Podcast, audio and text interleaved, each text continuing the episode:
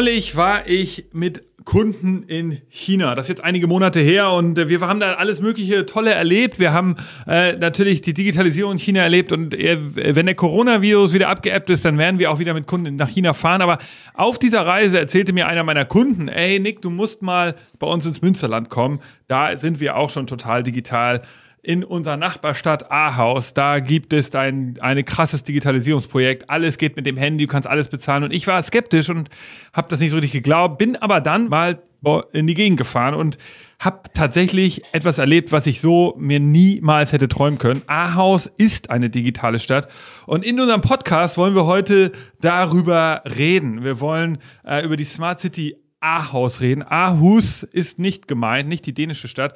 Wir haben eingeladen Dieter van Aken von Tobit. Dieter, hi, willkommen im Podcast. Ja, hallo Nick. Freue mich, dass ich dabei sein kann. Ja, ja, vielen Dank, dass du dir die Zeit nimmst. Sag mal, äh, wir reden von digitalen Ländern wie Estland und der Smart Nation in Singapur und wir reden von, von Digitalisierung in China. Ahaus im Münsterland. Äh, was passiert da gerade? Äh, ja, ja, du, du, du hättest es nicht für möglich gehalten, aber ähm, Ahaus ist nun wirklich eine der digitalsten Städte überhaupt. Und äh, das glaubt man zwar nicht, man verwechselt es, wie du eben schon gesagt hast, häufig auch mit Dänemark, aber wir sind hier kurz vor der holländischen Grenze und äh, wir haben hier eine Smart City, die man sich so nicht vorstellen kann, weil alles mit allem in irgendeiner Form vernetzt ist. Und das mal live zu sehen, äh, das beeindruckt die meisten, weil sie das nicht glauben können. Also sie können das nicht glauben, dass es hier auf dem Land so groß so gut funktioniert, wie sie es vielleicht aus ja, China oder aus dem Silicon Valley kennen. Das Spannende für den Podcast ist natürlich heute, dass wir unsere Hörer mitnehmen wollen. Und wir müssen das jetzt irgendwie schaffen, in einem Podcast das zum Leben zu erwecken. Erzähl doch mal so ein bisschen, was genau, wie funktioniert diese Smart City? Was ist so das Herzstück des Ganzen? Äh, also grundsätzlich, ähm, das wirst du auch erleben, wenn du in die anderen äh, smarten Länder oder in die anderen smarten Städte fährst, die sehr, sehr, sehr digital unterwegs sind, wirst du immer erleben, dass die irgendwo ein Zentrum haben, dass man, dass man irgendwo sich irgendwo einloggen muss, dass man irgendwo eine, eine persönliche ID braucht, also eine Identifikation, über die man dann bestimmte Dinge machen kann. Und das ist bei uns genauso. Es gibt eine zentrale ID und mit dieser zentralen ID ist ein Konto verknüpft und mit diesem Konto kannst du, aber diesem Konto kannst du dich anmelden, Zahlarten hinter, hinterlegen und damit dann ganz, ganz viele Sachen sharen, einkaufen, buchen, mieten äh, oder einfach nur teilhaben an Sachen, die es so gibt. Und äh, da wollen wir jetzt ja gleich bestimmt noch über ein paar Dinge sprechen, die du vielleicht auch gesehen hast. Und ich denke, da sind auch ein paar, die dich sehr beeindruckt haben und ein paar, von denen du gedacht hast, das gibt es ja eigentlich gar nicht so, dass man das so machen kann. Stimmt doch, oder? Ja, absolut. Also ich, also vor allen Dingen, was ich am spannendsten fand, war, dass sozusagen Ahaus, eine Stadt mit 20.000 Einwohnern, so bummelig, an der holländischen Grenze, wie gesagt, da sind ja in den letzten Jahren viele Geschäfte zuge, äh, haben zugemacht. Und jetzt ist es so, dass durch eure technischen Lösungen jetzt die Stadt wieder so neu, neu zu leben anfängt. Es gibt wieder Services, die es vorher nicht mehr gab. Also, weil man eben die Personalkosten reduzieren kann. Und ich glaube, das ist halt das, das Interessante daran, dass ihr, es gibt wieder einen Bootsverleih, ja, habe ich gehört weil äh, da eben nicht eine Person stehen muss, die diese Boote vermietet, sondern das kann alles mit dieser App gelöst werden. Also im Herzen geht es in, in Aarhus doch darum, es gibt eine App, die heißt Chains äh, mit Y, ja, und diese App ist sozusagen das Tor zu Aarhus. Mit der kann man alles steuern, richtig?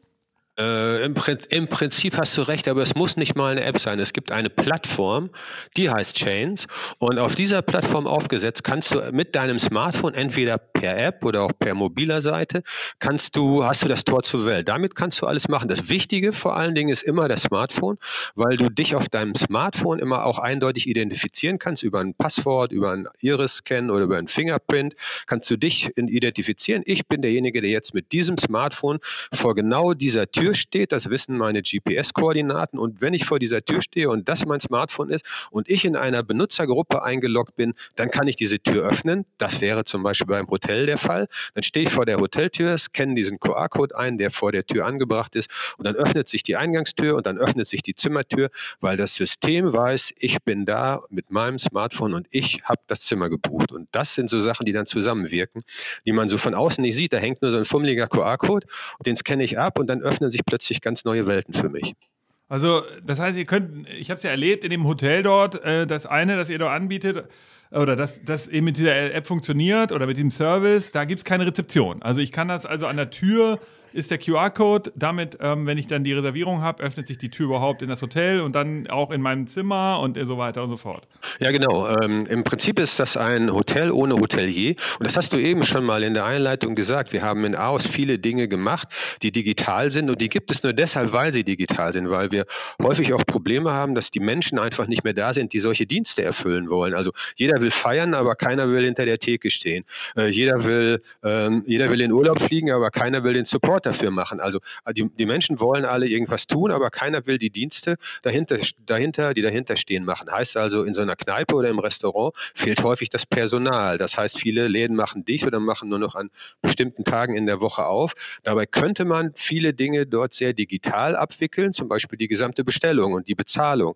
Das erspart dem Service viele Strecken und damit brauche ich nachher im Endeffekt auch viel weniger, viel weniger Menschen, die ich sowieso nicht kriege, weil ich keine Leute im äh, Servicebereich kriege. Und dann natürlich, wenn ich alles digital habe, brauche ich auch kein Bargeld mehr. Das erspart mir auch viel Zeit. Bargeld kostet auch Geld durch das ganze Handling von Bargeld und es spart mir auch viel Viren, äh, die heute ja gerade im Corona-Fall natürlich auch eine Rolle spielen. Aber vielleicht bevor wir nochmal so in die einzelnen Applications gehen, ich, äh, die ich auch selbst erlebt habe, und da können wir ja nochmal genauer drüber reden und unsere Hörer da mitnehmen.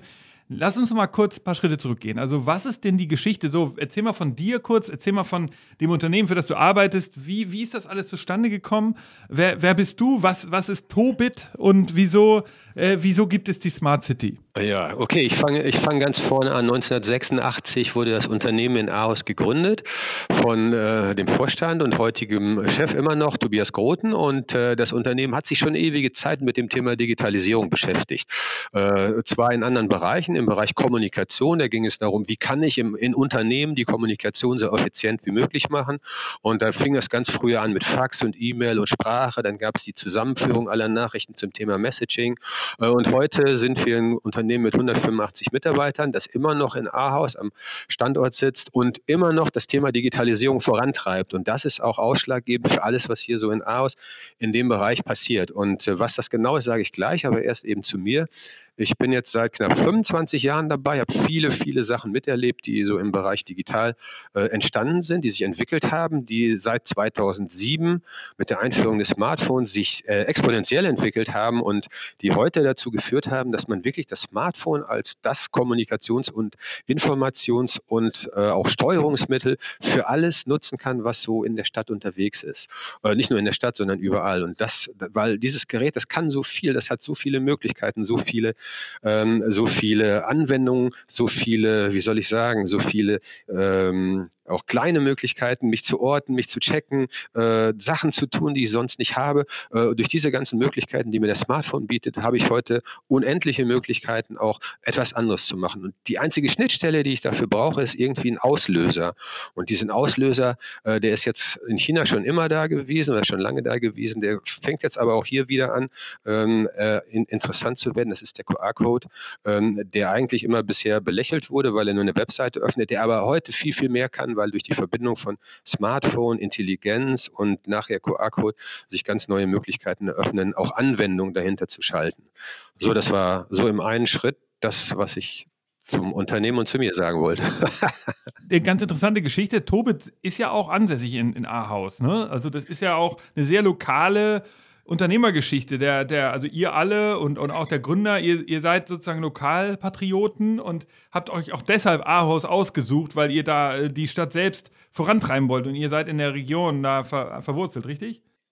Ja, ja, absolut. Also wir haben, äh, wir haben uns nicht nur die Stadt ausgesucht, sondern die ist natürlich unser Standort und es ist sehr, sehr wichtig und das sagt Chef auch immer, es ist sehr, sehr wichtig fürs Unternehmen, auch dafür zu sorgen, dass der Standort attraktiv bleibt. Und das ist ja das, was wir tun. Wir sorgen dafür, dass der Standort attraktiv ist, dass er von außen wahrgenommen wird. Hier passiert was in Ahaus, dass er für die Mitarbeiter interessant ist, denn die kommen aus Aarhus oder aus der Region und wenn die keinen attraktiven Standort haben, dann gehen die woanders hin und dann brauche ich hier gar nicht erst anfangen, Leute zu suchen oder hier hinzuholen. Also ich sorge darf, dadurch, dass ich die Stadt attraktiv halte, dass ich Angebote in der Stadt schaffe, sorge ich dafür, dass die Mitarbeiter auch hier bleiben und dass die zugehörigen äh, Menschen, die um die Mitarbeiter herum sind, also Eltern, Familie und was da sonst noch alles zugehört, dass sie sich auch wohlfühlen. Das kann ich nur dann tun, äh, wenn die Stadt attraktiv ist. Und da sagen wir auch den anderen Unternehmen, tut doch was für die Stadt, denn wenn ihr nichts für die Stadt tut, wer macht es denn dann? Ihr müsst es tun.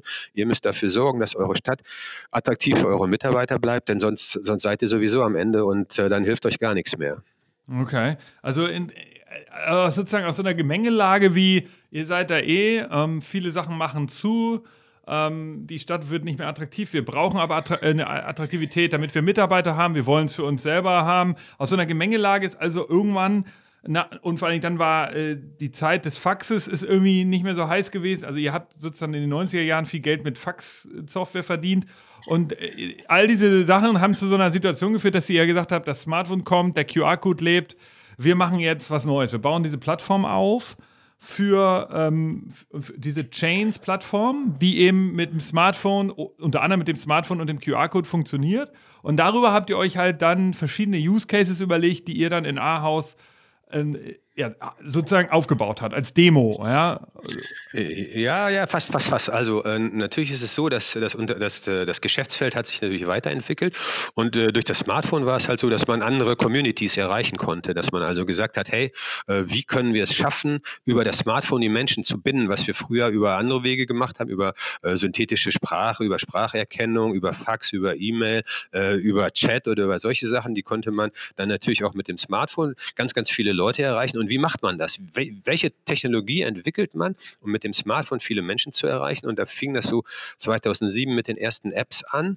Und da haben wir ein System entwickelt, das war damals schon Chains, also die Plattform war immer gleich. Äh, das war Chains so in den Anfängen und die hat dafür gesorgt, dass man sich selber, wenn man Lust hatte, eine Smartphone-App bauen konnte, die wir dann in die Stores geladen haben. Heißt also, äh, wir haben erstmal gesucht, gesucht, wen kann man dafür motivieren, sich selber eine Smartphone-App äh, zu bauen und wo kann man am meisten Community, also die meisten Menschen in einer Community erreichen. Und das waren Fußballvereine. Die erste große Smartphone-App, die wir im Prinzip produziert haben, war für den FC Schalke 04, den kennst du vielleicht. Und äh, die nächste größere war für den äh, FC Bayern. Da war ich am 9.9.2009 mit dem Karl-Heinz Rummenigge in der Säbener Straße, habe dem erklärt, wie Fanbindung auf dem Smartphone funktioniert. Und der hat gesagt, sowas müssen wir haben. Wir müssen unsere Fans vom Spielfeldrand aus informieren. Und das geht nur per App. Und das machen wir jetzt zusammen. Und das war eine schöne Kooperation. Und danach kamen ganz, ganz viele Fußballvereine, die das auch gemacht haben. Danach kamen die Radiosender, die gesagt haben, hey, wir wollen Radio auf dem Smartphone haben, wir wollen digitales Radio haben. Und das geht über eine App mit Zusatzinformationen. Und ähm, dann gab es plötzlich den HR, den NDR, den BR, den SWR, die eine Smartphone-App hatten und dann hieß es nachher, okay, wenn die das alle können, dann kann das jedes kleine Unternehmen auch und dann haben wir für kleine Unternehmen, für Vereine Smartphone-Apps gebaut und das erweitert erweiterte sich. Aus den Smartphone-Apps wurden nachher Webseiten, aus den Webseiten wurden mobile Webseiten, daran angebunden wurden Möglichkeiten, etwas zu kaufen, etwas zu mieten, sich Tickets zu erstellen. Äh, so passte das nachher alles immer mehr zusammen und wurde zu einer komplexen Plattform, auf der heute bestimmt 150.000 Unternehmen, Vereine, Organisationen arbeiten. Ähm, vielleicht nur in kleinen Teilen, vielleicht auch etwas größer und auf dem auch in Ahaus ganz, ganz viele Sachen funktionieren. Okay, und das heißt, dieses Chain war ursprünglich nur ja, ein Bilder für Apps und ist heute ja dann eine Plattform für eigentlich alle möglichen Transaktionen, also wie ich es erlebt genau. habe. Und ja, genau. Steigen wir jetzt also mal ein bisschen nochmal in die Use Cases ein. Es gibt ja irgendwie Restaurants, es gibt ein Hotel, es gibt einen Bootsverleih, es gibt ein Takeaway für Essen, es gibt äh, äh, einzelne so Vending, also so, so, so Schränke, wo man Getränke kaufen kann. Es, es gibt Autos, die ich leihen kann, Fahrräder, die ich leihen kann. Ähm, also es, ihr habt ja so ein eigenes kleines Ökosystem erschaffen mit, ich, ich weiß nicht, ich zähle gerne noch weitere Sachen auf.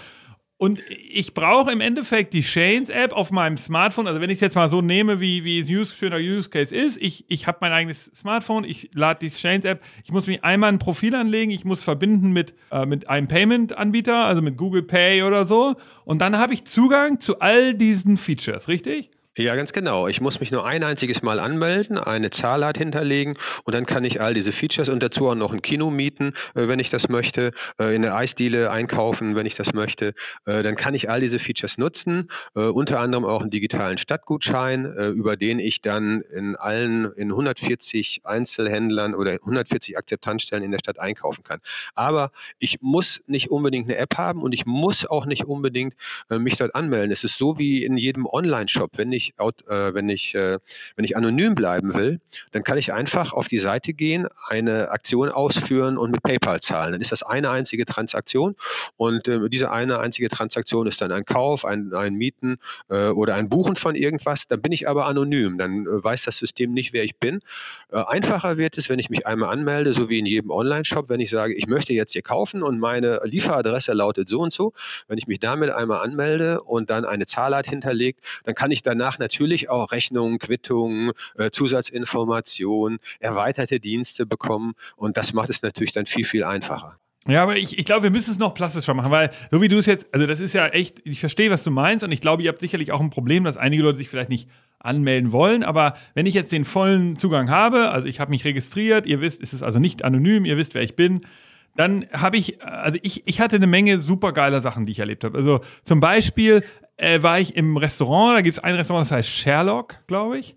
Und daneben ist, ist ein British Pub. Also es ist so, da sind zwei Dinger, die nebeneinander liegen. Jetzt beschreibt mal so ein bisschen die User Experience. Also ich gehe also rein in den Laden, die ganz normal. Da ist aber auffällig wenig Personal. Da ist ein, ein Typ, weiß ich, oder wahrscheinlich ist da noch ein Koch irgendwo oder zwei Köche. Aber ein, einen Kollegen habe ich, in der Woche war ich da, unter der Woche, der saß also da vorne im, im, im Eingangsbereich. Die beiden Sachen liegen direkt nebeneinander. Die, die haben so eine innere Tür. Also man kann äh, einmal in den Pub gehen und einmal direkt in die, ins Restaurant. So, und jetzt weiß ich, ich setze mich zum Beispiel hin und sage, ich gehe erstmal was essen in Sherlock. Da setze ich mich also an den Tisch und auf dem Tisch ist ein QR-Code. Da ist diese Karte, also da ist so ein kleiner Halter, wo, wo dann die Speise, äh, wo, so ein, ähm, äh, wo so ein Zettel drin steckt mit irgendeiner Verkaufaktion, aber die Speisekarte ist ja nicht physisch vorhanden. Obwohl, ich glaube, es gibt sie noch, ne? Physisch. Ja, es gibt, es gibt physisch eine, und zwar aus dem Grund, weil immer, wenn mehrere Leute an einem Tisch sitzen, äh, dann macht einer das Smartphone auf und der nächste sagt, lass mal gucken hier, und dann kann man, dann kann man viel, viel schneller über so eine kleine, ist ein Auszug aus einer Karte, dann kann man schneller über den Auszug aus der Karte gucken und sich dann entscheiden, oder wenn mehrere Leute zusammensitzen, dann guckt man einmal drauf, dann entscheiden die sich anders, als wenn sie alle auf ihr Smartphone gucken. Aber es gibt noch äh, vereinzelt eine ganz kurze Speisekarte in den meisten Läden, die wir betreiben, nicht. Äh, und du hast recht, man kommt rein, man öffnet äh, im Prinzip über den QR-Code öffnet man die Bestellseite. Das ist im Prinzip auch ein Online-Shop. Und äh, dann wählt man aus, welche Speisen und Getränke man haben möchte. Durch das Einscannen des QR-Codes weiß das System sofort, an welchem Tisch ich sitze und äh, wenn ich dann äh, eine Bestellung ausführe, dann muss ich natürlich eine Bezahlaktion hinterlegen. Und dann kann ich das über PayPal machen oder wenn ich schon angemeldet bin, weil ich glaube, du warst schon angemeldet, äh, dann kommt das ganz einfach und sagt, hey, du kannst jetzt hier bezahlen, äh, deine Aktion ist gelaufen und das war's. Und dann kommt jemand, bringt dir deine Sachen an den Tisch, wünscht dir guten Appetit und einen schönen Abend. Und äh, wenn du dann fertig bist und einfach gehen möchtest, dann stehst du auf und gehst. Du brauchst nicht bezahlen, alles ist erledigt. Du hast deine Quittung und deinen Bon schon in deiner digitalen Wallet äh, und du kannst einfach in den nächsten Laden gehen. Ja, aber ich meine, das, das klingt jetzt so trivial, aber man muss das nochmal erzählen, weil ich war sozusagen erst in Ahaus und bin dann am nächsten Tag nach Berlin gefahren. In Berlin war es halt so, da gehe ich ins Restaurant, erstmal steht am Anfang so ein Typ und setzt mich halt hin. Okay, das, das fehlt bei euch. Also, oder ich weiß nicht, bei mir war es, glaube ich, in Ahaus so, der hat auch, der hatte kurz Zeit und hat uns auch zum Tisch geführt. So, dann in Berlin musste ich dann, nachdem ich mich hingesetzt habe, der Typ ist wieder abgerauscht, musste ich meinen Arm heben, so Achtung, ich brauche die Speisekarte. Dann kam der an mit den Speisekarten. So, dann ähm, musste ich bestellen, da musste ich dann wieder meinen Arm heben, dass er endlich kommt, die Bestellung aufnimmt. Und dann musste ich am Ende, nachdem dann hat er mir das Essen gebracht, habe ich aufgegessen. Und dann musste ich nochmal den Arm heben, damit er zu mir kommt, weil es war viel los im Restaurant in Berlin, weil er hat mich nicht die ganze Zeit gesehen. Äh, musste ich immer meinen Arm heben und auf mich aufmerksam machen. Und dann musste ich nochmal ähm, auf mich aufmerksam machen, dass ich bezahlen kann. So. Und bei euch ist es ja so, ich gehe also rein, ich gehe an den Tisch, eventuell begleitet mich noch jemand an den Tisch. Dann setze ich mich dahin, ich ziehe mein Handy, ich gehe auf den Smart, auf Smartphone, äh, ich gehe auf der, den QR-Code. Das ganze Menü ist mit Bildern. Das finde ich auch so cool. Mit Bildern sehe ich alles, was ich essen kann bei euch. Ähm, bestell, ich klicke einfach auf das Bild, sage, ich möchte das eine, das, Vorspeise, das, Hauptspeise, das zu trinken. Und dann habe ich bestellt und im Zweifel auch schon bezahlt. Und dann kommt das, äh, kommt die einzige Interaktion mit einer Bedienung, mit einer Person ist dann, wenn das Essen mir gebracht wird. Ja, genau. Und jetzt hast du schon genau das gesagt, was in, was äh, in vielen Restaurants oder in, in Kneipen auch echt ein Problem ist, äh, dass das Personal fünfmal hin und her rennen muss, um genau das zu tun, was du eben beschrieben hast. Und das ist bei uns nicht. Da kommt einer und bringt dir die Sachen und dann kommt einer und holt die, äh, das dreckige Geschirr und die, und die Gläser nachher wieder weg, damit der Tisch wieder gereinigt ist. Und dann kommt er vielleicht und bringt dir noch ein Bier oder noch einen Kaffee oder sonst was, was du selber wieder bestellt hast. Das heißt also, der hat sich schon mal vier Wege gespart.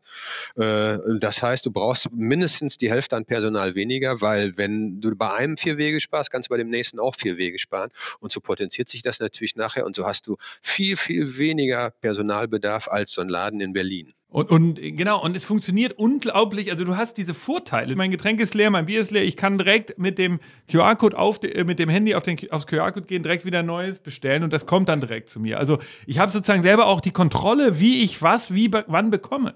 Und ich muss sagen, klar, fürs, was natürlich wegfällt, ist so das kleine Pläuschchen, wo man sagt, einige würden da ja gerne Wert drauf legen, aber eigentlich fällt es auch nicht weg, weil der Typ hat halt, spart sich diese ganzen Wege, die Video so vier, fünf Wege beschreibt und hat dann, wenn er das Essen bringt oder das Getränk, hat er ja kurz Zeit für mich und kann tatsächlich kurz einen Plausch halten.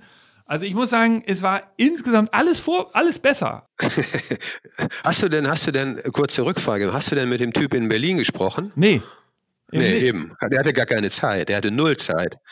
Ja, genau, der, der hatte Nullzeit, genau. Und das ist ja, das ist ja auch das Problem. Das ist das große Problem. Wie, wie gesagt, in allen, in allen Gastrobetrieben, die haben das Problem, die finden kein Personal und das, was sie haben, ist überfordert oder unterbezahlt und das ist ein echt ein Riesenproblem. Und da kann man über Digitalisierung, kann man viele Sachen abfangen. Und bei uns ist das so, wir haben das deshalb gemacht, weil wir einfach zeigen wollten, dass es funktioniert. Es gibt ja viele, die sagen, ja, ja, äh, das ist schön, aber bei uns würde das nie funktionieren. Meine Gäste wollen das nicht. Wo bleibt denn da der Mensch? Und du hast hast es gerade gesagt, der Mensch bleibt da, wo er sonst auch war. Der sitzt am Tisch und der Service hat sowieso keine Zeit, ein Pläuschen mit dem zu halten, sondern der muss zusehen, dass er die ganzen Leute bedient. Und bei uns ist es halt so, der hat ein bisschen mehr Zeit, weil er halt auch nicht so viel Wege laufen muss. Ich muss sagen, ich war wirklich geflasht. Es ist ja dann auch so, also es ist erstmal eine schöne User Experience für mich. Also ich habe am Ende auch den Beleg gehabt direkt in der App. Ich habe es sofort bezahlt. Ich brauchte kein Bargeld.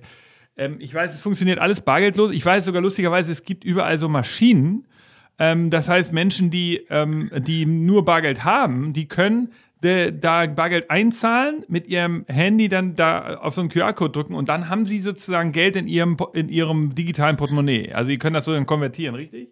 Ja, genau, das ist völlig richtig, weil äh, du, du hast natürlich auch Leute, die sagen, ich möchte in irgendeiner Form anonym bleiben, hatten wir eben schon mal über PayPal, oder ich habe auch noch Bargeld tatsächlich und dann wollen die mit Bargeld zahlen. Dann sagst du, ja, ich, du kannst hier leider nicht mit Bargeld zahlen, du kannst in einen anderen Laden gehen, wo du mit Bargeld zahlen kannst, das kannst du tun. Oder was du machen kannst, du gehst einfach hier an diesen Automat, den nennen wir Cashbox, das ist so ein Geldautomat, so ein Standard-Geldautomat im Prinzip, den wir umgebaut haben. Da gibt es in jedem Laden bei uns einen und oder zwei sogar und dann gehst du da wieder dran, hältst dein Smartphone wieder auf den QR-Code, so wie das auf dem Tisch auch gemacht hast. Äh, und dann erkennt er, äh, ob du ein Konto hast oder nicht. Wenn du kein Konto hast, musst du dir eben eins auf deine ID anlegen und darin wird dann das Geld übertragen, das du gerade in den Automaten schiebst. Und dann ist das zeitgleich im Prinzip auf deinem Smartphone beziehungsweise im System in deinem Konto hinterlegt und damit kaufst du ein. Und wenn du fertig bist und sagst, ich möchte Bargeld wieder raushaben, zurückhaben, gehst du wieder an den Automaten, äh, scannst ein und sagst, ich möchte den Rest auszahlen. Und das war's dann. Okay, also da, dafür habt ihr eine Lösung. Vielleicht kannst du nochmal beschreiben, wie hat das jetzt Ahaus verändert? Also ich weiß, Sherlock und an Brexit, die beiden, darüber habe ich ja schon geredet, die waren, und dann gibt es ja auch noch irgendwie so ein Burger-Restaurant, glaube ich. Alle sind relativ modern, neu. Also war das so, dass es wirklich weniger Angebot gab eine Zeit lang und durch diese Technologien, durch diesen Ansatz, habt ihr einfach ein neues Angebot geschaffen? Ist das so? Äh, wir haben auf jeden Fall ein neues Angebot geschaffen. Wir haben auch ein Angebot geschaffen, das es sonst so in dieser Form nicht gäbe. Äh, insbesondere haben wir auch ein anderes Angebot geschaffen als das, was man so üblicherweise auf dem Land, wir sind ja hier auf dem Land, das hast du eben schon erklärt. Äh, wir sind nicht am Ende der Welt, aber ganz nah dran. Und das, was man, das, was man hier so erlebt, sind so typische Landgastro-Geschichten. Die kennst du, wenn du irgendwo wirklich auf dem Land unterwegs bist. Die sind nicht schick, die sind nicht stylisch, die sind für bestimmte Generationen sind die toll. Aber wenn du andere Generationen ansprechen willst, musst du was Ausgefallenes machen. Und unsere Läden, und wir haben insgesamt zwölf davon, die sind alle ziemlich ausgefallen und da kannst du reingehen und da erlebst du halt was anderes als du normalerweise. Es ist also ein echt anderes Angebot, als es sonst in der Stadt wäre. Was sich verändert hat, ist, wir haben äh, versucht, ganz zu Anfang haben wir versucht, alle Gastronomen oder erstmal einige Gastronomen zu überzeugen, digital zu werden.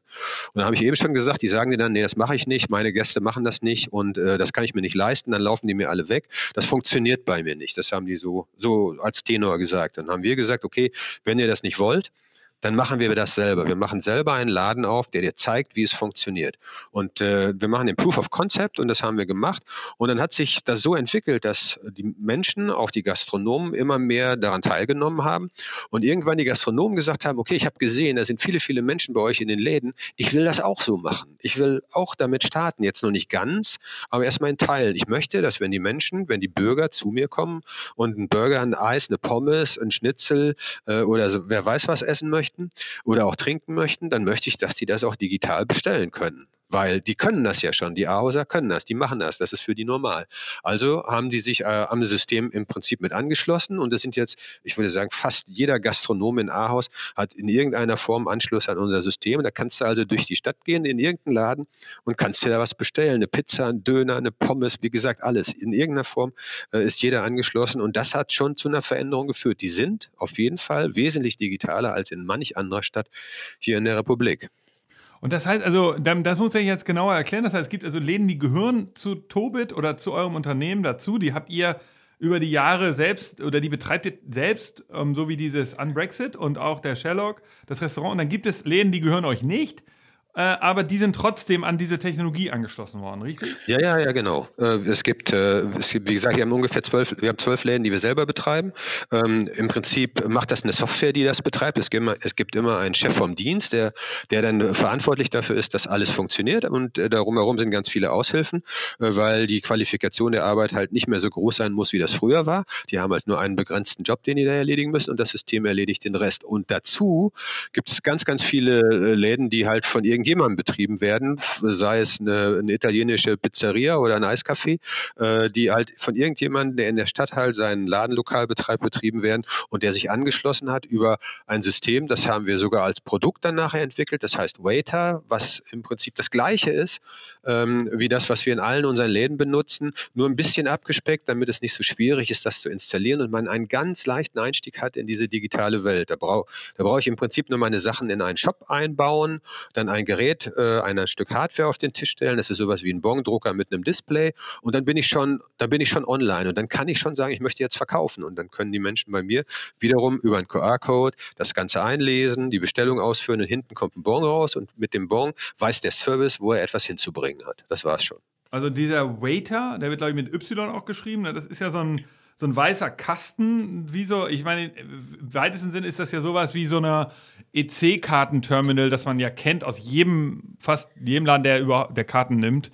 Aber das ist ein bisschen, ich sag mal, ein bisschen moderner, sieht auch schicker aus, hat auch noch ein äh, größeres Display, kann auch selber QR-Codes darstellen. Äh, so, ne, so funktioniert das, glaube ich. Äh, und die, diese Sachen, die braucht man schon, um, um an den Way, um an diese, an diese, an dieses System angeschlossen zu werden. Ja, das ist, das ist der einfachste Weg. Man kann natürlich auch einfach grundsätzlich, also Chains als Plattform bietet grundsätzlich auch die Möglichkeit einer Anbindung, aber dann kann ich halt wie in einem Online-Shop bestellen und kriege halt die Bestellung in irgendeiner Form in mein System, äh, also auf meinen auf mein, äh, PC im weitesten Sinne. Aber dieser Waiter macht es halt sehr einfach und unabhängig, äh, so etwas zu nutzen, weil da kommt nachher äh, auf einem Display kommt die Bestellung an, die dort getätigt wurde von irgendeinem Gast an irgendeinem Tisch, der mir dann gekennzeichnet wird. Und diese Bestellung kann ich sagen, ich möchte diese diese Bestellung annehmen, dann drücke ich da einfach nur drauf, dann ist das bestätigt. Und durch die Ausgabe eines Bons, der wirklich nur dazu dient, dem Service zu sagen, wo es hingehen soll, äh, ist das ganze System eigentlich dann schon fertig. Und das ist sehr simpel, sehr einfach. Jeder kann teilhaben. Und wenn es mal etwas nicht mehr gibt in dem Laden, äh, dann gehe ich einfach auf den Button und sage, ich blende das jetzt aus. Dann ist das auch in, der, äh, in dem Shop, also in der Speisekarte nicht mehr zu sehen. Dann wird das ausgeblendet und ist halt nicht mehr da für den Zeitpunkt, bis ich es wieder einblende. Sag mal, und jetzt mal euer Geschäftsmodell. Also im Moment ist es so, ihr würdet das, also wenn ich jetzt sage, oh cool, ich, wir sitzen jetzt hier in Hamburg, in Hammerbrook hier zum Beispiel bei uns, zu den Restaurants würde ich jetzt hier gehen und sagen so, ey, ihr müsst mal irgendwie moderneres Bezahlmethoden anbieten. Was brauchen die eigentlich? Also wenn einmal diesen Waiter habe ich verstanden. Und was ist dann das Geschäftsmodell? Wie verdient ihr Geld? Ja, äh, was äh, nochmal eben zum das, was Sie brauchen. Was Sie brauchen ist so ein Waiter, der, der kostet äh, so als System im Prinzip so um die 1000 Euro. Und äh, dann ist da integriert schon ein eigener Shop. Und diesen Shop kann ich dann mit meinen Produkten befüllen und dann kann ich sagen, wie viel Mehrwertsteuer ich, ich, äh, ich äh, einsetze für den Außer-Haus-Verkauf oder für den In-Haus-Verkauf. Das ist das System an sich und äh, das ist eigentlich auch alles, was die brauchen und dann können die schon damit starten und loslegen und äh, die müssen das halt nur tun. Das, das Problem bei vielen ist einfach, dass die sagen, äh, mein, mein Geschäft oder das, was ich bisher so gemacht habe und meine Gäste, die sind noch nicht so digital, die müssen das erst lernen und das ist auch wirklich so.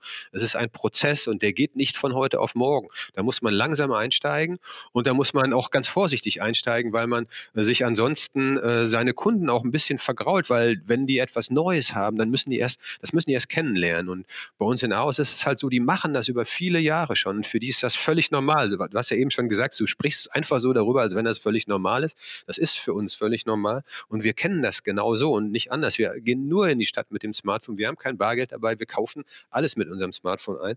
Und wenn du dann woanders bist, dann haben die Leute echte Hemmungen, das zu tun. Die wissen nicht, oh, was ist mit meinen Daten? Oh, was muss ich jetzt tun? Und oh, ist das schwierig für mich? Äh, aber wenn die das einmal gemacht haben, dann ist es sehr einfach. Und diese, diese erste Hemmschwelle, wenn ich die überwunden habe, dann wird es simpel. Und ich muss das ganz klein anfangen und ich muss das ganz vorsichtig anfangen. Und ähm, da kann man, da kann man äh, die ganze große Keule versuchen, aber das wird nicht funktionieren. Das wird immer nur gehen, wenn ich wirklich in Schritt für Schritt äh, in das Thema reingehe und die Menschen nach und nach mitnehme und überzeuge. Dann wird das super. Und, und wie, aber was habt ihr denn damit vor? Also wie, wie macht ihr das? Also jetzt habt ihr das in Ahaus, jetzt könnte man ja sagen, ey, sowas brauchen wir in jeder kleineren Stadt, die, die halt so ein bisschen vom Aussterben bedroht ist? Nee, das brauchst du in jeder Stadt. Die muss nicht nur vom Aussterben bedroht sein. Also diese digitale Gastronomie braucht jeder. Äh, vor, allen Dingen, äh, vor allen Dingen in kleineren Städten, aber auch in den großen Städten, weil der Gastronom irgendwann ja auch gar nicht mehr, äh, der, der kann das ja gar nicht mehr alles bezahlen, der kann das auch nicht mehr leisten und der findet auch das Personal nicht. In großen Städten okay. Äh, da hast du viele Studenten vielleicht und viele Aushilfen, Leute, die einfach ein bisschen jobben wollen. In den mittleren Städten wird es schon schwierig, aber auch in den großen ist es so, ich habe letztens noch mit ein paar Leuten äh, von großen äh, Gastrokonzernen gesprochen, die sagen, hey, wir haben auch ein echtes Problem, wir finden keine Leute. Das ist wirklich ein Problem und wir müssen digital werden, sonst sind wir in Zukunft einfach nicht mehr geschäftsfähig. Das geht nicht mehr, wir können das sonst nicht leisten. Und das ist in allen Läden so. Die müssen tun, die müssen digitaler werden, die müssen Sachen effizienter machen. Und das ist halt so eine digitale Lösung dafür. Das hat nichts nur mit Kleinstädten zu tun. Und aber du sagst ja gerade, es ist schwierig. So, gib mal einen Tipp, wie, wie bringt man das jetzt den Kunden langsam bei? Also das ist ja, wie, wie macht man das denn? Oder hast du da auch keine so richtige Lösung? Ist das sehr individuell? Nee, nee, äh, also äh, wir haben, wir machen das immer so und wir empfehlen das auch immer so den, den Gastronomen, dass sie erstmal bestimmte Bereiche nur digital machen, dass sie einen VIP-Bereich machen, der, wo man digital bestellen und besseren Service und vielleicht bessere Preise kriegen kann, dass sie einen Digital Corner machen, dass sie im Außenbereich zum Beispiel, wenn sie, äh, wenn sie einen großen Biergarten haben oder eine große Außenterrasse, dass sie da anfangen, einzelne Bereiche digital zu machen und dann merken die Kunden und Gäste, die merken dann, oh guck mal, die kriegen irgendwie ihr Zeug viel schneller als wir. Woran mag das denn wohl liegen? Wie wie, wie funktioniert das und warum ist das so? Und dann erklären die denen, du kannst bei uns auch digital bestellen und dann ist der Service ein bisschen schneller und dann verstehen die das. Oder du kannst bei uns äh, jeden Dienstag digital bestellen und dann äh, kriegst du halt 10% günstiger und dann verstehen die das. Und der eine erklärt das dem nächsten und der wieder dem nächsten und dann hast du das so langsam, dass sich das erweitert. Und da haben wir in Bremen ein paar gute Konzepte, die da funktionieren. Da haben wir in Münster gerade ein paar Sachen, die sehr gut funktionieren. Aber es ist halt, wie gesagt, ein Prozess. Du musst irgendwo starten, musst so einen Bereich definieren definieren und aus diesem Bereich wächst das dann, wächst das dann über den ganzen Laden hinweg. Und, und wie ist euer Geschäftsmodell? Das, äh, also diese Waiter kann man bei euch kaufen. Da habt ihr sicherlich eine Marge drauf, wenn ich euch 1000 Euro gebe, damit ich so ein Ding habe. Das zweite Modell ist, aber davon kann man ja nicht leben. Das zweite Modell ist sicherlich ein transaktionsbasiertes. Ihr verdient über Richtig. jede Transaktion Geld. Äh, Genau, wir verdienen über die Transaktion, wir verdienen äh, 2,9 Prozent an den Transaktionen ähm, bei, äh, bei, der, äh, bei der Bestellung im weitesten Sinne, die dann von dem Anbieter natürlich gezahlt werden. Es gibt, äh, es gibt äh, Staffelungen, es gibt bestimmte, es gibt bestimmte Staffeln halt, äh, die anhand des Umsatzes definiert werden, die können dann variieren, aber 2,9 Prozent ist das Maximum nach oben und darunter gibt es immer dann halt eine Staffel, wenn du sagst, ich mache so und so viel Millionen Umsatz, dann kann ich die 2,9 Prozent auch ein bisschen runterfahren.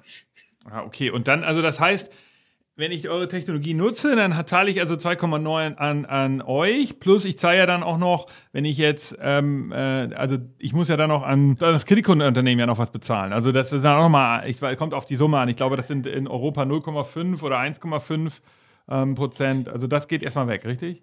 Ja, das geht, das geht noch, das geht natürlich noch on top. Da kommt auch noch PayPal drauf, die natürlich extrem hoch sind dann. Äh, und äh, Kreditkarten kommen drauf. Äh, das ist, ist dann eine individuelle Geschichte. Das kommt auf jeden an, der da seine, äh, seine Verträge hat. Aber äh, die 2,9 sind fix, beziehungsweise sind dann fix, wenn ich nicht äh, bestimmte Umsatzgrenzen erreiche. Aber muss ich sagen, im Vergleich zu dem, was ich an Personal einsparen kann, ist das eher gering. Einer der Gründe, warum äh, in Hamburg noch ganz viele Restaurants und Bars Cash nur annehmen, ist auch, weil ich glaube, die Menschen dort, die das betreiben, teilweise wirklich auch die, also die Unternehmer, da gar nicht so ein richtiges Wissen haben darüber, was geht, wie das genau funktioniert.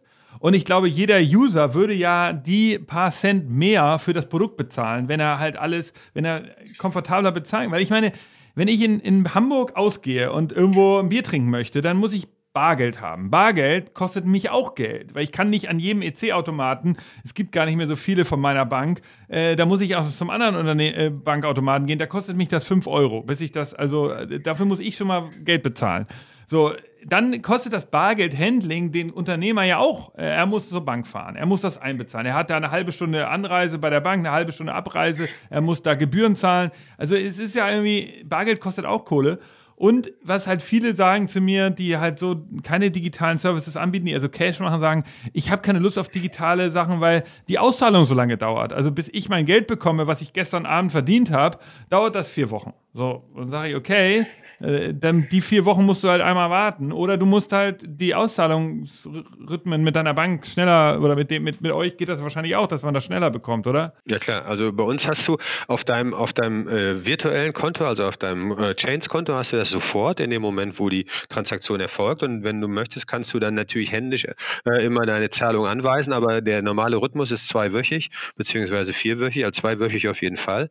Äh, das ist sowieso dann, das ist dann äh, schon mal geregelt. Also auf jeden Fall schneller. Aber äh, ich hatte noch irgendwas, was du gerade gesagt hast. Ähm, das Bargeldhandling ist, äh, kostet natürlich viel Geld. Äh, das ist völlig klar. Und äh, was du auch hast, du hast natürlich auch immer äh, Schwund an Bargeld, weil irgendwie verliert sich da auf der Strecke vom Kunden ins Portemonnaie, verliert sich da auch immer ein bisschen. Und bei manchen Läden ist das halt ganz schön viel. Und das muss man ja auch bedenken. Natürlich können die Menschen sich auch verrechnen. Das kann ja auch sein. Ähm, aber auf jeden Fall hast du Schwund dabei. Und diesen Schwund musst du auch mit berücksichtigen bei solchen Sachen. Promotet ihr das dann auch aktiv? Also geht ihr jetzt auch zu, zu, nach Berlin und sagt, pass mal auf, Leute, also wo fängt man da an? Und wenn, wenn geht man jetzt zur Stadtverwaltung und sagt, äh, Bürgermeister in Berlin und sagt, pass mal auf, kannst du mal hier so ein Programm machen oder ist, macht das nicht Sinn? für euch, damit, ähm, äh, damit ähm, mehr Angebot in der Stadt ist, dann sagt er vielleicht, Moment, in Berlin ist doch schon so viel los, da brauchen wir das vielleicht nicht. Oder äh, geht ihr eher zu den einzelnen Gastronomen? Also, was ist der, die richtige Strategie für sowas? Äh, es gibt äh, verschiedene. Auf jeden Fall sind wir bei den einzelnen Gastronomen und äh, machen das natürlich über Online-Marketing, über Social Media, alles, was du halt so, was du halt so normalerweise kennst, wenn du Produkte verkaufen willst. Und das kannst du halt nur, indem du auch online präsent bist, indem du auch in Printmedien präsent bist. Die größeren sind dann sowas wie eine ARGZ oder auch eine FITZ, in denen wir mal so Beilagen machen zum Thema. Dann sind wir auf allen großen Gastro-Events. Die letzte haben sie uns ja, da wären wir ja heute gewesen, wenn sie uns die nicht abgesagt hätten, die Internorga.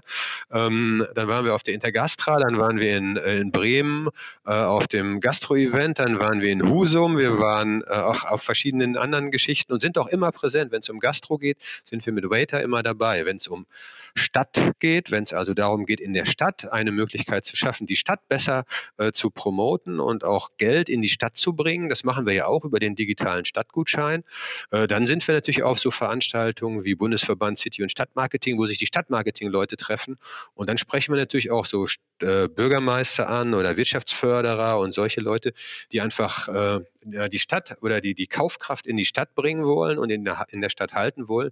Und das kann man heute nur über Gutscheine. Und da sind wir natürlich auch. Also da geht es dann auch um Medienarbeit und Pressearbeit und natürlich vor Ort, immer vor Ort mit den Menschen reden, weil die überzeugt man nur, wenn man persönlich mit denen spricht und denen zeigt, so wie bei dir, auch, äh, dass man das auch dass das auch wirklich funktioniert. Dann laden wir nach Aarhus ein und dann kommen viele, viele Gruppen, jetzt, jetzt aktuell nicht mehr so viele, aber dann kommen viele, viele Gruppen einfach nach Aarhus, um sich das anzusehen und die sind überzeugt. Die sehen das, die sehen, dass es funktioniert und dann wissen die, ich brauche das auch. Ich muss das haben, weil sonst funktioniert das bei mir nicht so gut, wie das in Aus funktioniert. Okay, also jetzt gerade meinst du deshalb, weil wir ja die Corona-Krise haben, äh, als wir, wenn wir, während wir das hier aufnehmen. Aber ähm, ich, ich, ich, also das ist wirklich ein Invest von euch. Ihr, ähm, ihr investiert in dieses Produkt und ihr schickt jetzt, ihr sucht, ihr nimmt ja dann euch auch richtig Zeit und fahrt da mit den Leuten. Mit mir, glaube ich, wart ihr vier Stunden unterwegs oder so. Also dann, ähm, ich glaube, wenn, wenn da müsst diese Touren und, und die dann Leute begeistern, die die, ähm, die kosten ja richtig Zeit, aber das lohnt sich dann am Ende. Das ist also ein Investment. Ihr seid noch voll in so einer Wachstumsphase dann. Ja, absolut. Äh, es lohnt sich auf jeden Fall, äh, äh, weil es spricht sich rum. Also wir sind mit vielen Meinungsbildnern auch unterwegs und wir hatten ganz zu Anfang sind wir angefangen, auch so, wenn wir über diesen Bereich Stadtmarketing und so sprechen, wir angefangen und hatten verschiedene Gruppen aus den Bereichen und Wirtschaftsförderer da und da kamen dann auch ein paar Medienvertreter dazu und die haben das auch ganz so erlebt wie du und die waren so begeistert, dass sie natürlich sofort da seitenweise drüber geschrieben haben und aus dieser Erfahrung und aus diesen Beispielen sind natürlich wieder viele, viele andere gewachsen, die gesagt haben, wenn du digital etwas wirklich erleben willst, dann musst du nach Aarhus fahren. Das ist Gesetz. Und äh, das, das äh, spart sich so rumgesprochen. Und wir hatten halt äh, im letzten Jahr fing das so langsam an, da hatten wir 40 Touren äh, mit jeweils so zwischen 15 und 40 Leuten, die dann da so gekommen sind. Und in diesem Jahr, wir sind ja gerade erst ähm, Anfang März, hatten wir schon 40 Touren und hätten auch noch mehr gehabt, wenn jetzt Corona nicht dazwischen gekommen wäre. Ja, wie gesagt, ich bin großer Fan von eurer Technologie. Wir wollen als Future Candy ähm, bei euch auch nochmal eine gesamte Unternehmenstour machen, damit auch die Mitarbeiter und auch vielleicht noch ein, zwei Kunden wirklich mal sehen, wie krass das ist. Ich war begeistert, so wie schnell das funktioniert. Da, ähm, wie viel ist eigentlich ähm, off the shelf? Also ich weiß, ihr habt den Waiter, den kann man, der ist glaube ich wird in China hergestellt, äh, den habt ihr importiert und habt den dann so customized. Dann aber die, ich weiß, da gibt es ja zum Beispiel auch so, eine, so ein Kinderspielzeug. Das ist dann so ein kleines ähm, Auto, äh, was man so vom Jahrmarkt kennt, so ein, äh, was so rüttelt, wo man so Kleinkinder reinsetzt. Und das kann man auch äh, mit, mit, mit äh, QR-Code dann bezahlen. Da drin ist aber irgendeine Art von, ich meine, Verschlussmechanismus oder 3D gedruckter Mechanik oder wie habt ihr das, diese Einzelfälle gebaut? Weil sowas ist ja jetzt irgendwie eine besondere Konstruktion, oder?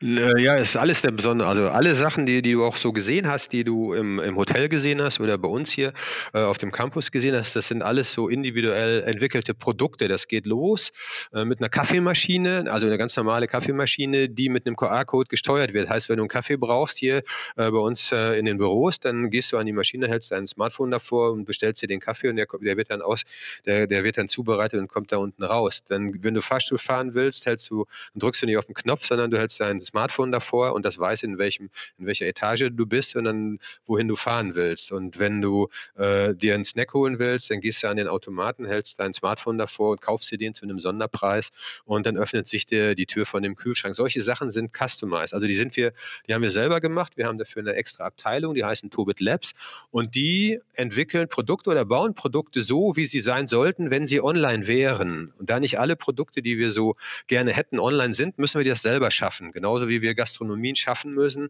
weil wir nicht alle Gastronomen überzeugen können, doch wirklich auch digital zu werden, müssen wir also solche Produkte auch machen. Und äh, das machen wir. Und da legen wir viel Wert drauf, dass das dann auch super funktioniert. Und das sind dann wieder Showcases von Sachen, die vielleicht in Zukunft so sein könnten, wenn sie denn mal so online wären, wie wir uns das vorstellen. Es ist ein bisschen so wie Oliver Samba hat ja immer gesagt, ähm, damals, als Rocket Internet so angefangen hat und größer wurde, hat er immer gesagt, ey, wenn Retail heute nochmal neu gebaut werden würde, dann wäre es Online-Retail. Keiner braucht die Geschäfte. Also er hat immer gesagt, dass sozusagen das liegt eigentlich nur an der Geschichte, dass wir früher kein Internet hatten, warum es heute diese ganzen Geschäfte gab oder gibt, sagt er immer. Und eigentlich wäre Retail ganz anders. Und so ein bisschen kommt mir eure Geschichte vor. Es ist so ein bisschen so, wie wäre eigentlich die Welt, wie wäre ein, Gast, ein, Gastro ein Gastronomiebetrieb, wenn er von Software-Engineers gebaut wird oder von Programmierern und nicht von, von dem, wie, wie, wie sozusagen Gastronomen das bauen. Ja? So kam mir das vor. Ja, ein bisschen. Aber wir, äh, wir gucken eigentlich immer aus Sicht des Gastes oder aus Sicht des Kunden. Wir wollen immer gucken, wie ist das für den am einfachsten? Äh, wie kann der am einfachsten irgendwo ran teilhaben? Und er kann das am einfachsten, wenn er sein Gerät nutzt, das er sowieso immer in der Tasche hat. Also er hat ja sein Smartphone in der Tasche und mit dem macht er ja sowieso alles. Mit dem chattet er, mit dem äh, navigiert er, mit dem macht er alles. Mit dem kauft er online ein. Natürlich kann er das auch benutzen, um QR-Code einzuscannen und irgendeinen anderen Kram damit zu machen. Das ist ja für den ganz simpel und so simpel muss das sein und darum das ist dann kein Software Engineering, sondern wir schauen einfach, was ist, was macht der User? Äh, wie, wie macht er das? Und ist das einfach für den? Und je einfacher es ist, umso besser. Sag mal, jetzt zum Abschluss nochmal so zwei Fragen. Eine ganz einfache, was eigentlich mit dem mit dem Bon, mit der Bonpflicht, ist das nicht, spielt euch das nicht total in die Hände? Und äh, ich meine, ist das nicht genau das Richtige für so einen Waiter? Ja, absolut. Äh, äh, hundertprozentig. Bonpflicht äh, ist sowieso, also wir brauchen ja keinen Bon, weil der Bon ist ja sowieso digital und der ist bei uns sowieso draußen und darum ist die Bonpflicht natürlich sensationell. Und äh, viele Kassensystemhersteller, die haben echt lange, lange verschlafen, bis sie überhaupt auf den Gedanken gekommen sind, dass man ja so einen Bon auch einfach mit dem Smartphone abscannen oder einen QR-Code einfach mit dem Smartphone abscannen kann und dann äh, diesen Bon digital auf seinem Gerät hat. Und für uns ist das natürlich äh, auch völlig normal, dass ich den sowieso auf meinem Gerät habe. Also Bonpflicht und die ganze, der ganze blöde Streit da drumherum, den es so gab in den letzten Monaten, der hat uns natürlich in die Karten gespielt und dafür gesorgt, äh, dass äh, viel mehr Menschen sich für das Produkt oder auch für die Möglichkeit überhaupt interessiert haben, etwas digital bestellen und bezahlen zu können. Und wir waren ja seit vielen Jahren auch sind oder sind seit vielen Jahren noch auf den Gastromessen unterwegs. Die ersten Jahre wurden wir ausgelacht, als wir das vorgestellt haben. Und dann kam so, so ein bisschen die Ernüchterung. Und auf den letzten Veranstaltungen kamen die, die Gastronomen dann wirklich auch gezielt auf uns zu und haben gesagt, ich habe das gesehen, ich finde das toll, ich möchte das auch machen, was muss ich tun? Und das ist echt eine Wandlung und die hat auch ganz, ganz viel mit der Bonpflicht zu tun. Krass, also äh, ist, der Staat ist hier ein Innovator, der ist ja mal oft immer der Letzte. diesmal in Deutschland ist der Staat oft Innovator, weil, die, weil alles andere sich sich so langsam bewegt. Der Staat hat also die Innovation Bonpflicht erfunden und seitdem passiert was. Ähm, ja, auch, ja. Äh, äh, vielleicht dazu jetzt so letzte Frage. Sind die Deutschen so langsam bei der Adaption solcher Technologien? Also jetzt nicht die Unternehmer, das scheint ja so die, die Gastrounternehmer hast ja gerade beschrieben, die kommen ja zu euch, sondern eher so die Nutzer ist euer Unternehmen nicht Perlen vor die Säue in Deutschland? Müsstet ihr nicht irgendwie in, in anderen Regionen der Welt sitzen, um das voranzutreiben? Äh, nee, wir, wir, fühlen uns super wohl in Deutschland und äh, sind damit auch, äh, damit du ein innovatives Unternehmen halt, wenn du so Sachen machst, die wir so machen, weil das fällt völlig aus dem Rahmen und das, im, im, Münsterland ist das sowieso so. Ähm, und woanders zu sitzen wäre, ich weiß es nicht, nee, das macht ja keinen Spaß, wenn dann noch so viele andere Innovative um dich herum sind. Da musst du schon einzigartig bleiben. Ähm, und äh, wie lange sowas dauert, bis die, bis die Menschen sowas adaptieren. Ähm, also die Menschen an sich sind ja, die sind ja digital, das muss man ja sagen. Jeder hat ein Smartphone, jeder hat schon mal online bestellt und jeder muss eigentlich auch verstehen, äh, dass man das in der Gastronomie machen kann oder dass man das mit einem Stadtgutschein machen kann. Das ist ja völlig normal. Das, das muss er nur einmal begreifen. Der muss das einmal verstehen. Und dieses einmal verstehen, dass Prozesse anders sind, als sie vorher waren, äh, weil das aus der Gastronomie kenne ich das halt nur, dass ich irgendwie den Arm hochhalte und den Typen rufe, der dann zu mir kommt oder vielleicht auch nicht, dass diese Prozesse nicht mehr so sind, weil es anders geht. Da muss ich sie darauf hinweisen. Und wenn sie das verstanden haben, dann funktioniert das, dann geht das ganz schnell. Aber das muss ich tun und ich muss als Gastronom dazu stehen, solche Sachen zu tun und ich muss dem das erklären. Und wenn der das versteht, dann, dann läuft das. Aber das, das muss man einmal gemacht haben. Und dahin äh, müssen wir uns bewegen und da müssen wir auch den Gastronomen sagen, hey, informier deine Kunden, versuche es, fang damit an, du wirst es es nicht bereuen, denn in der Zukunft wirst du es sowieso so machen müssen, weil du sonst keine Chance hast zu überleben. Okay. Ja, mir ist auch äh, dazu eingefallen, dass da meine Beobachtung ist, Deutsche sind, leben in so einer Doppelmoral. Sie, ähm, sie sagen immer, diese ganzen haben immer Angst vor neuen Technologien, aber in Wirklichkeit ähm, äh, ist das Smartphone ja schon im Zentrum extrem viele Aktivitäten. Also viele, weiß ja selber, also äh, alle buchen ihre Hotels darüber oder ihre Flüge und haben da ihre Boardingpässe und sowas. Äh, und, und bei, sobald es aber irgendwas ungewöhnlich Neues ist, so wie jetzt Chains, äh, würden sie erstmal alle sagen, oh Gott, nee, das will ich nicht. Und auch eine Doppelmoral, die mir aufgefallen ist, ist Google. Ja, ist der erfolgreichste Markt der Suchmaschine Google ist Deutschland. Deutschland. Also die haben, der Marktanteil von Google ist hier, glaube ich, bei 95 Prozent. Im Heimatmarkt in Amerika hat Google der, mit der Suchmaschine nur 60 Prozent Marktanteil, ähm, weil Bing eben und Yahoo noch äh, große Marktanteile haben. Und äh, da siehst du eben so, es gibt da eine große Doppelmoral, aber so ist es halt. Ich, so, ich wünsche euch alles Gute. Ich finde das richtig cool. Dieter, vielen Dank für den Podcast. Das war sehr kurzweilig. Ich hoffe, wir haben es äh, ich, oder ich bin sicher, der Hörer oder die Hörer da draußen haben, haben, obwohl wir ja sozusagen etwas sehr Visuelles beschrieben haben, haben es trotzdem erleben können. Ich möchte alle einladen und du, glaube ich, auch, mal nach Ahaus zu kommen, in der Nähe von Münster. Ähm, man kommt da leider nicht so gut hin mit dem Zug. Man muss tatsächlich mit dem Auto anreisen. Äh, aber da kann man das wirklich erleben. Also, und wenn Leute Interesse haben, können sie sich, glaube ich, mit ahaus.digital können sie sich informieren, richtig? Absolut. Ähm, und äh, wenn jemand Interesse hat oder wenn jemand auch aus dem Bereich Gastronomie, Hotellerie oder auch aus der Verwaltung oder aus der Stadtführung, Stadtmarketing oder Wirtschaftsförderung kommt, dann ist das für den natürlich besonders interessant. Äh, und dann sollte er sich die aus digital aus Punkt Digital Seite einfach mal anschauen, die Sachen da, äh, da sehen. Und wenn er Lust hat, auch vorbeikommen und das zu erleben, wir machen das regelmäßig. Wie gesagt, im Moment ist es ein bisschen schwierig wegen Coronavirus, aber danach, wenn das alles wieder in trockenen Tüchern ist, dann stehen wir am Start und zeigen den Menschen, wie das halt digital funktionieren kann. Sehr cool.